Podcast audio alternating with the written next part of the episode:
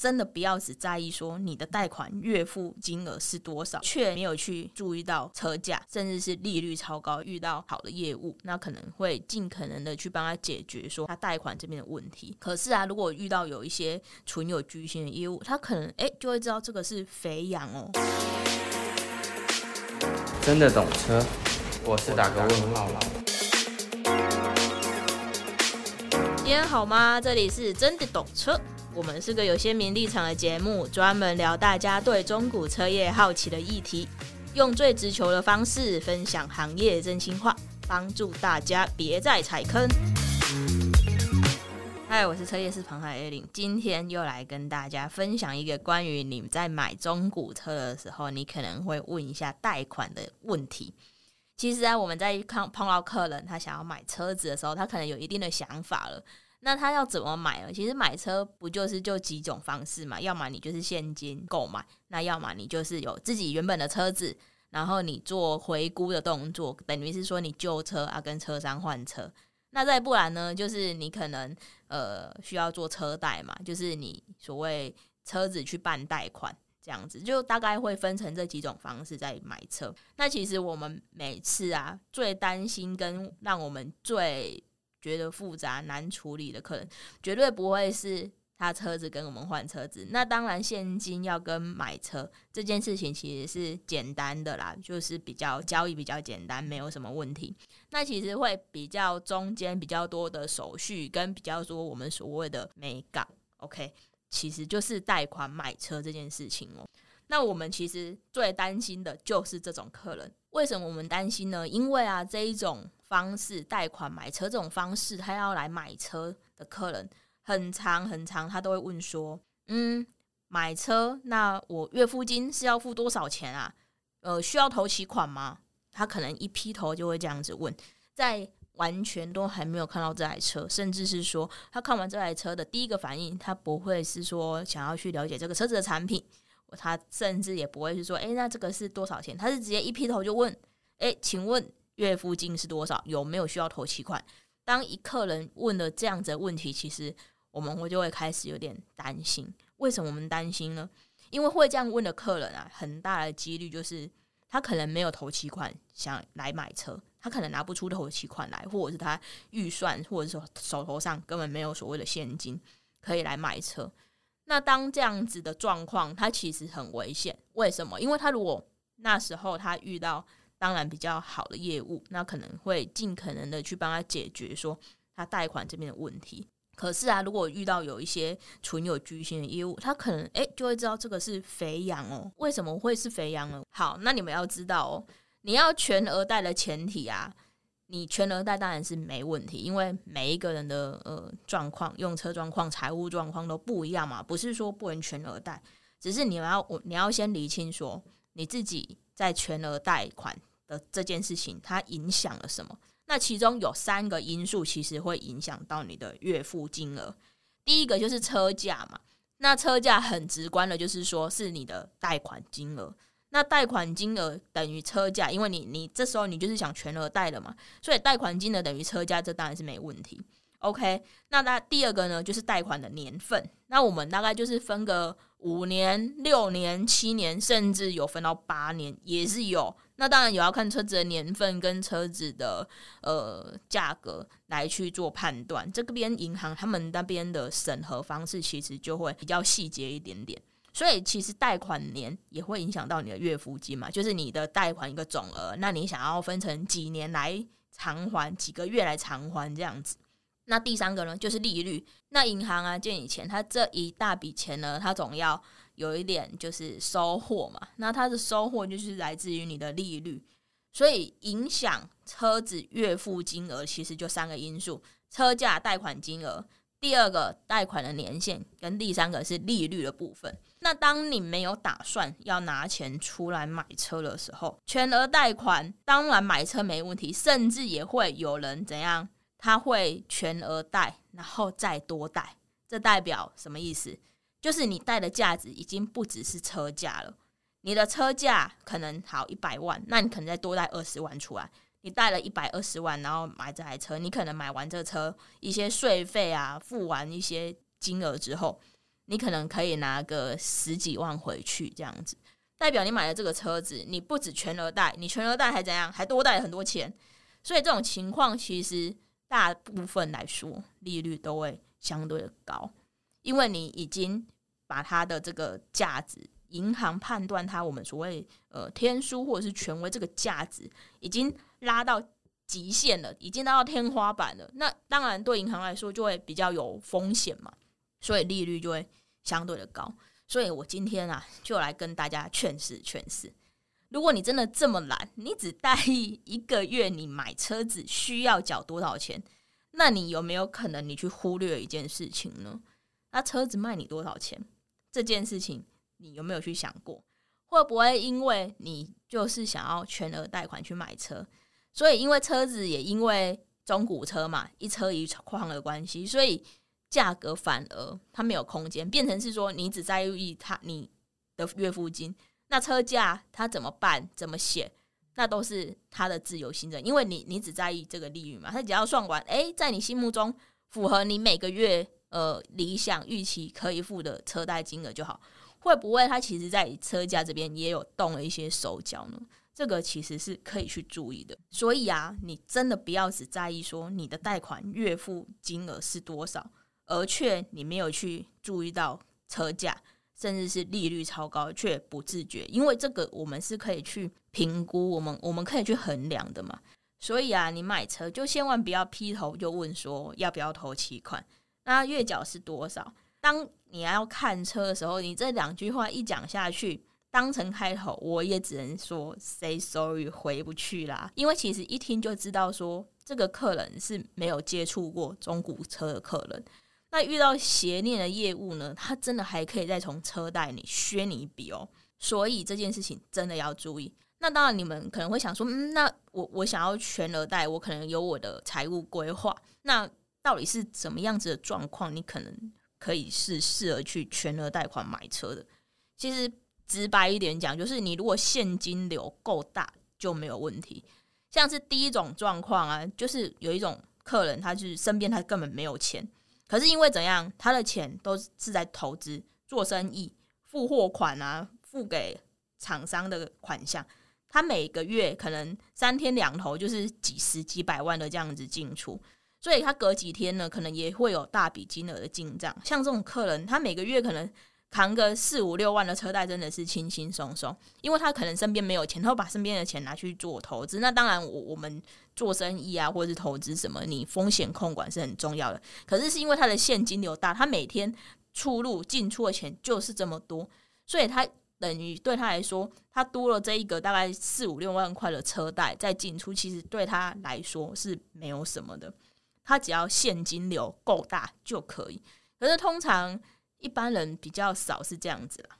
第二种呢，我觉得他可以去全额贷款买车的客人呢、啊，他可能就是可以拿到比较低的利率优势。为什么呢？因为这种客人通常怎样？他的信用条件超级好的，他可能是在百大企业工作啊，或者是说他可能本身名下有房产，有很多的存款，那甚至是他是公务机关的。的人员之类的，他们这种人员都有所谓的一个优惠的贷款。对，他甚至我记得啊，他们这样子行业的人去银行信用贷款，其实有时候可可以拿到一点多趴的利率，甚至是一趴左右，甚至是用什么某某企业员工的名义去在企业内部做融资，其实这都是有可能的。那这种为什么？就这种就是。资金的成本对他来说就是相对的便宜嘛。那最后一种呢？你车子的全额贷款当然没问题，你去扣掉你的生活开销，去扣掉符合你养车的预算。那养车我们包含保养啊、保险啊、嗯、停车位。如果你没有停车位，你可能要租嘛，或者是你外面开车的停车费等等。当你扣掉这些钱之后呢，你可能有一笔预算，说我这个金额我是可以拿来付车贷的。那我全额贷款买车，诶，你 cover 过去，那这个就没有问题。而且啊，你要有把握说，你这台车你会开到你大概车贷期数的三分之五或四分之三。总之就是，假设你不管你是贷五年、贷六年、贷七年、贷八年都好，你大概就是要持有的车贷年限的三分之二到四分之三，你知道不？差不多就是抓这样的比例。为什么呢？因为这时候啊，你已经缴了那么多期的车贷，那代表你可能所要偿还的金额已经不多了。那你不多的状况下，假设这时候啊，你有卖车的需求，你比较不会说你需要额外拿钱再出来清偿。就是，也就是我我们就是行业内我常讲的话，就是要拿钱放车。你必须要先拿钱出来，才可以把这台车卖了。因为你卖车之前，你一定要把你的产权跟银行这边给厘清清楚嘛。所以这就是拿钱放车的状况哦。如果你的车贷啊要全额贷，然后你又要贷很久，那这样子啊，你就要去评估说你这台车到底可不可以开到一定的时间，不然你万一有一个万一，你要卖车的时候，你保证一定会需要额外多拿钱出来清偿，这就是一种比例跟一种时间年限的问题。不不过我提供这个大概三分之二或四分之三，就是供大家参考。意意意思就是说。你要持有够久啦，你才可以去 cover 车贷跟收购的价格。当然，你如果说你的车子是很特殊的，你的车子甚至是很保值，甚至会涨价，特殊车，那当然就是我们就另当别论。可是还有一点，你要去注意说，你这个车子你持有的过程中，它没有发生过任何的事故，或是所谓比较重大的撞击。因为这什么？当你有遇到卖车的时候啊，你只要发生这些事情。你的车价一定会被再降低，因为你有发生过事故嘛，所以收购的价格可能就不如哦完好原本都没有事故过的车子一样漂亮。所以这时候又为什么又要你又要拖长你持有的时间，你才有可能在卖车的时候不用再拿额外的钱出来清偿车贷。这个我们真的是碰到很多，这大家一定要小心这件事情，因为这真的都会去影响说你在卖车的。中间会不会遇到什么困难？不要觉得说，哎，总之我车子缴不出来，卖一卖就没事了。千万不可以有这种观念，因为当你有这种观念的时候啊，你可能就不会去想说，哎，那我后续车商会怎么收我的车子呢？或者是说，呃，市场行情在变动的时候，你可能就不会有这个意识，说，哎，那我卖车会不会没有办法，这个车款没有办法去 cover 我的车贷呢？尤其是你又贷。贷全额贷，甚至是你就贷超过，把扣达贷到极限的时候，就很可能出出现这种状况。那万一你真的不幸没有多余的钱可以拿出来做清偿，那刚好你的车不幸的又曾经在你持有这段过程中发生过一些事故，哎呀，那我真的劝你啊，你还是乖乖的把车贷缴完，那后续再卖车吧。因为当你车贷缴完的时候，可能车子。那一个看是哪一个年份，然后再依照车况去评估，那差不多价值就是在那里了，就是这样子啦。好，所以我知道大家买车，大部分的人啊都有所谓的贷款需求，尤其是贷款利率不高的状况下，多多少少贷一点，然后你留一点钱在身边呢，其实也相对比较有安全感嘛。那这时候你有贷款需求的时候，你可能就会跟车商说：“诶，我看完这个车子啊，那可能我也想要贷款买车什么的话。”那有遇过不少客人都会直接讲的这些事情之后呢，那车商那边有业务就直接跟他说：“哎，我就是你可不可以跟我给我双你的双证件啊？我我帮你审核贷款，我帮你审核说你的这个呃信用条件啊，能不能去买这个车？然后你就哦想说是审核嘛，然后你就直接把你的双证件、你的资料给他了。那事实上呢，他其实是帮你直接送贷款。虽然说我讲这个。好像有点暗黑，但其实我要跟你们说的是，评估或审核贷款这件事情，它其实是两码子事情。只要评估贷款，我们只需要一点点条件就可以做评估，它并不一定需要你的双证件哦。所以啊，他当你他拿了你的双证件，然后诶，你可能去跟他看过车嘛？那有一些比较恶劣的，他会讲，他会直接跟你说，诶，Hello，那个。车贷贷款过件哦，你已经可以买什么什么车了？就是你可能就是当天看的那台车，然后呢，他就会再跟你说，哎、那车子啊，可以可以准备呃过户啊什么的。他就是一个怎样一个霸王硬要买车的概念，他就是先拿你的证件去送贷，OK，然后跟你说只是评估哦，哦，只是我们试试看哦，这样子。他用这种话术呢，让你觉得说，嗯，只是评估嘛，没有关系。但是后面几天，诶，当你的条件，甚至是说你的信用条件可以买这个车，可以贷出这个金额的时候，他就把这台车给要卖给你了。那这时候你该怎么办？对吧？那通常一般的人遇到这种事情，其实都不太知道怎么处理，然后就会讲将就啊，就就买了。那你会在半推半就之下买了这台车？那这台车你第一，你可能也没有到很喜欢啊，或者是说你其实根本也没有深入了解这台车，然后你就成为车主了，你这样不是觉得很晴天霹雳吗？OK，所以当你在看这个中古车的时候，你其实怎样？你就要必须知道说，你贷款买车啊，你就要先想好一些问题，你自己先想好这些问题，你要怎么回答这些问题，跟你自己知道说，诶，其实贷款评估啊，不需要你的双证件，但是他需要了解什么呢？哦，你当你把这些东西搞清楚之后，诶，我包你看起来非常专业。重点是你能回答这些问题啊，专业的业务其实其实他就能帮你说做一个简单的评估，甚至是贷款业务，诶，可能先了解一下您这些问题之后，他就可以给你一个嗯比较明确的回答。那所谓评估的程度呢，他可能就是可以帮协助你评估到说你的贷款金额可以贷多少钱，OK？那他除了呢可以帮你评估说你要。你可以贷多少钱？你买这台车可不可以买之外呢？呃，还会给你一个大概的利率。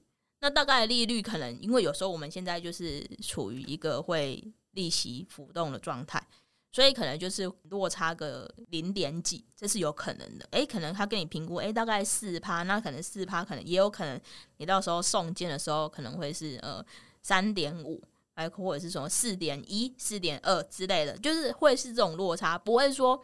诶，他跟你明明跟你评估四趴，然后结果你送贷款跟到时候你实际利率呢，却是八趴，这个就太夸张了。这中间一定有出了什么比较奇怪的事情，或者是他一定有什么误会，才会有可能这样。不然，通常你如果把这些东西给了解完，然后你再去做评估的时候，其实利率已经落差不大了。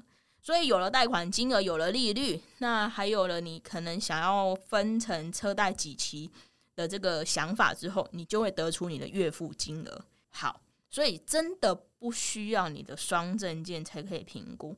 通常要你的双证件帮你评估贷款的，都是想要硬上车，直接把你送贷款的。大家真的要注意，因为啊，你如果给他送贷款，送完之后进件之后，然后你又不买，那你可能想要再去看别的车，你又要再进件一次的时候，这会变成什么？这会就会变成我们所谓的二手件。那二手件在送代的时候，其实就会增加一点难度。这时候你真的是进退两难。好，那今天就来跟大家再详细讲一下说，说大概会你要需要去了解哪一些问题，跟你自己可能你自己要有定见，你自己要知道说你回能回答这些问题，回答到什么程度，然后你的业务，不管是中古车业务或者是贷款业务，他们呢就可以透过你这些问题来帮你做评估。那第一个啊，其实我们就去问什么？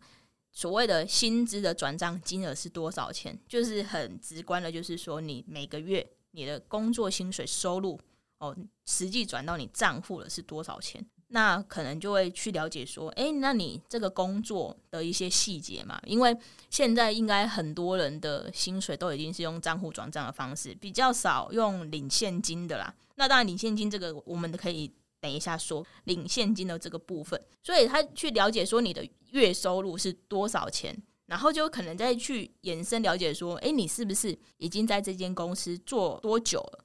因为做多久这件事情也会关系到什么？关心到你的稳定度嘛。如果缴一个车贷的人，他的稳定度，或者是说他所谓的工作收入不太稳定，常常换工作，两三个月又换一个工作。这样对银行来说，因为车贷贷下去就是几年起跳，可是你每两三个月再换工作，每两三个月再换工作，甚至你中间还会可能有空窗期，哎，其实这样子银行它就会就稍微有疑虑一点点哦。所以你每个月在你的薪水薪转是多少钱，他就去评估你的收入。那你有没有稳定度这件事情，就是在评估，哎，你有没有办法持续每个月都这样子按时缴款？这对银行来说是他们的风险控管呐。那假设嗯，你的工作如果是领现金的，当然也是有嘛，就是可能是接 case 的这种，那你可能每个月的呃薪水入账时间不太固定，或甚至是说你都是直接做现金的交易，你可能诶做一些呃美容的案子啊，那你可能把这个美容的钱收了之后呢，你都是收现金的，并不是说每个月是一整笔钱，然后在某几天进入到你的户头。就不是这样子的方式呢，我会建议说，你就是直接把这个钱自己收好，然后在可能每个月的可能五号啊，或者是每个月的月底啊，你就可以把这个钱一次存到银行里，那可能就可以写个收入这样子的备注就可以了。那其实主要是什么？这个用意就是在证明说，诶，你有一个收入，按、啊、每个月。大概会是在什么时间点？呃，把这个钱放在银行，让银行觉得说，诶，你每个月的收入啊，进账时间是固定的。那当然，有时候我们接案或者是有时候 case by case 的东西，它是比较不稳定的，这个我们可以理解。那至少你有去做一个储蓄的动作嘛？我觉得这个对银行来说就是比较加分的。那好，第二个呢，我们就会去问说，劳健保保多久？那所谓的劳健保呢，不是说保在工会那一种。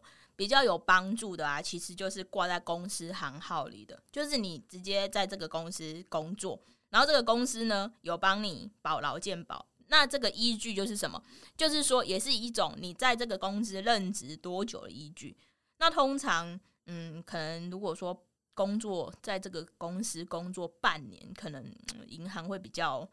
比较有疑虑啦。那如果说你是在这个公司，可能你在百大企业，然后刚进两三个月，诶，银行这个态度又不一样了。为什么啊？百大企业嘛。好，所以啊，通常大家就会去看说，诶，你这个工作用劳健保保多久这个依据来判断说你的工作稳定度如何？那可能有一至少要满个一年两年呐，会是银行比较可以采纳的。年限哦，好，那我们也会问说，嗯，那你的信用卡有没有使用信用卡呢？那如果有的话，你是用多久了？那你如果有用信用卡，有没有不小心去做循环利息呀、缴最低呀，甚至是你曾经协商过这种状况？其实信用卡这个东西啊，是每一个人算蛮容易办的啊。假设说你有工作，你就可以去办一个信用卡，额度多少我们不管嘛。那它就是一种信用的累积。那我们很常听到说联征、联征、联征这个东西，其实上面信用卡，比如说你有没有迟缴，那你的信用卡额度是多少？那你每个月是在几号缴款？诶，这个联征记录上它会有详细的列举说明，就是都帮你记得清清楚楚。我印象中应该会至少记个半年或一年吧。然后你只要所有持有的卡都会在上面。所以这个啊，也是银行会去看的东西。如果问我说要养信用最简单、最 easy 的方式是什么？我觉得会说是办信用卡啦，因为你只要有跟银行有往来，你每个月有刷，哎，这时候你刷的就是什么？欠银行钱嘛。那你下个月账单来说，哎，缴款准时，哎，这个对银行来说，他都是非常非常喜欢的客人。好，我所以我就会一直强调说，如果你有用信用卡。那尽量不要去发生迟缴啦，或者是缴最低这种状况，其实就不太好。那也是因为这这个信用卡呢，你会让你比较怎样，比较容易跟银行搭起友谊的桥梁。OK，好，那再来就是我们也会问说，那你的存款大概有多少钱？呃，我们说的存款呢，不是说 几百块、几千块，甚至百万万一两万那种，好不好？那个叫做余额。通常我们会去。呃，在意存款有多少钱，就是诶，你这个有没有储蓄的习惯嘛？跟你的备用金嘛，你有没有在放了一点钱在银行？那可能我们会用怎么一个月的薪水哦当备用金，两个月的薪水当备用金，甚至半年的薪水当备备用金。每个人不太一样，但是你至少要不要去低于所谓现在政府的基本底薪的这个存款？你有一点存款说，哦，让银行知道说，诶，你有作为一个储蓄的习惯。万一你车贷真真缴不出来了，诶、你你可能有一个备用金，或你发生一个什么意外，你有一些备用金可以缴这个车贷，这是没问题的。所以存款跟余额不一样哈，大家真的不要搞混了。我记得啊，有一次有一个客人，他买了一台车子也全额贷，那我我们业务就问这个客人说：“哎，那请问你有存款吗？”然后他就说：“有啊，有啊。”那我们业务就很开心嘛，太好了，就是全额贷，然后他有存款，这个案子应该是 OK 了。好，那这时候呢，他就问说：“哎，那请问你存款余额是多少？”然后他说：“五千多块吧。”这是真的，这这这一件事情是真的，没有唬烂大家。所以这这个五千多块其实不叫存款，这叫余额啊，各位。这车贷缴一期可能都没有办法，就是缴。所以存款跟余额真的是不一样的东西。那当然了，我我们自己在看啊，我我们还是会觉得一个。银行会喜欢的呃存款水位可能就是五万、十万左右，所以如果说你有在某一个银行比较常在进出使用，诶、那你可能就是，或者是说你某一个银行每一个月固定都会有收入进去，那可能你在做车贷的时候呢，你就是提供这一个银行的户头的明细，这个是最加分的，因为你就是每个月都有进出嘛，然后你可能有领啊，然后里面又有余额啊，这样子银行就喜欢。OK，好。那再来呢，就是我们会去问说，嗯，你过去有没有曾经有，嗯，信贷、房贷、车贷、创业贷款等等，有没有迟缴的记录？就是你曾经过去有曾经贷款过，那你的迟缴记录有没有迟缴记录？为什么？因为你这也是在跟银行培养信用嘛。你在跟银行培养信用的过程中呢，你如果诶有几个几期是迟缴，甚至完全不缴放烂，这个银行也会很警惕啊。那我们最常碰到的是什么？是拖车户哦，这个拖车户。这个会真的比较头痛，甚至是你只要成为拖车户，你可能会在短时间三年五年内，可能都是没有办法办车贷的哦。就是你买了车，你不去缴贷款，然后让你的车子在外在外面被银行拖走，那被银行拖走，他可能送去拍卖场把你的车拍卖掉，这就是叫做拖车户，就是你有欠银行钱。OK，所以啊，你如果曾经有这些贷款，曾经就没有缴。这个也是银行会在意的事情。当然，你如果没有是最好的啦。好，那我们下一个就是所谓的负债比，我们会去去检视负债比这件事情。假设说你收入有十万块，那你要缴三万块的房贷，那你可能还有要缴两万块的信贷，所以这时候你的贷款部分是不是已经五万块已经没有了？好，所以你现在五万块的扣打嘛，那你总要生活要吃喝啊。对不对？所以你可能，诶，你的这个车贷的月付金，你可能就扣打可能会只剩下一万多块、两万块不等。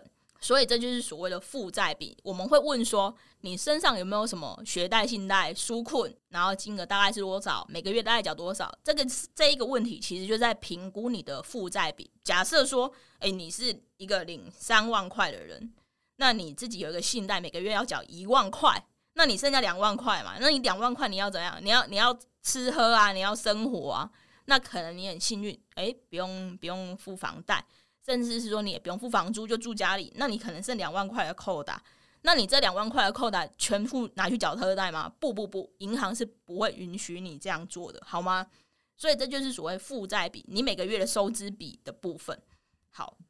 那第七个呢，就是近年来有没有所谓的前科记录啊？那前科记录这个会是比较银行也会比较在意，尤其是你是一些呃金融相关，或者是有一些毒品前科啊等等的，那这个呢就会比较敏感一点点。所以在做这种客人的案件的时候呢，也会希望说他如果有这样的记录，他可能就是要诚实的说啊，甚至是说，诶，如果可以有一些保人，就是所谓的担保。保证人，诶，这个他可以提出，这样子是最好的。那再来就是说，也有会去检视说，呃，您的名下到底有没有房地产，有没有资产？比如说你有呃储蓄险的保单啊，你有房屋土地啊，股票啊，存款。股票的话，其实银行就比较不会那么在意这个，因为股票这个东西是它是未实现损益嘛，是浮动的。然后房屋土地保险。这种东西，它银行对来对银行来说就是比较实际的东西啊。那当然，你如果有啊，就是都是可以提出的，说不定就是在你送车贷的过程中啊，都会比较加分的。那刚刚有说到保人嘛，如果说啊，你有保人，他可以来帮你做车贷的保人的话，那当然上面我们刚刚说的上面的问题，它其实保人也适用，就是也同时要去评估保人上面的条件，他才可以。诶，有没有资格成为你的保人？千万不要是怎样，保人的信用条件比贷款人的条件还要差。哎、这是有的这样子，这个保人出来根本没有加分的，好吗？所以啊，其实你只要把上面的问题细细的想过、思考过，当跟车商你问车子的时候，你不要去隐瞒，甚至说，哎、你可以很主动了，告诉车商、告诉业务说，你这些资讯大概是这样子，他一定一定可以协助你评估。只要在这个业界久一点，他常常在帮客人做案件，他其实大概都会有一有一种，就是有一把尺，他有这把尺，他其实通常帮你评估完的结果都会是八九不离十，而且他呢也会觉得，哎、你是有做功课的客人，超赞的，那他就会降低你的怎样，他就会降低你踩坑、你被框的几率啦。好，假设啊，你现在有在缴车贷，那你是不是有曾经觉得，哎、这一台车我好像付了好多钱？那你换车的时候呢？诶，怎么好像也曾经拿钱出来补贴？这个我今天就是佛心来着，我会贴在资讯栏下方，给一个给大家车贷试算的链接，大家可以去检视说，诶，你的车贷过去到底是怎么缴的？它可能你月付金是多少，利息是多少，那你利率是多少？它整个就会很清楚了，就是给你一个 list，你只要输入相关条件之后。好啦，那我就是把链接放在资讯栏下方。那一样的，有任何问题啊，欢迎来私讯 IG。那假设说，诶，这个东西这个链接你试算完之后，你好像有还有一点点不懂，有一点疑问，你可以把这些画面截图下来传到 IG，我们有看到，我们就会回复你。好啦，今天就这样喽，拜。我们会用市场派的视角持续分享。也邀请你到 Apple Podcast 或 Spotify 给我们好评，让我们更有动力。也可以到 IG 搜寻“真的懂车”，一起交流，一起懂车。还想听什么内容？欢迎留言让我们知道。拜喽！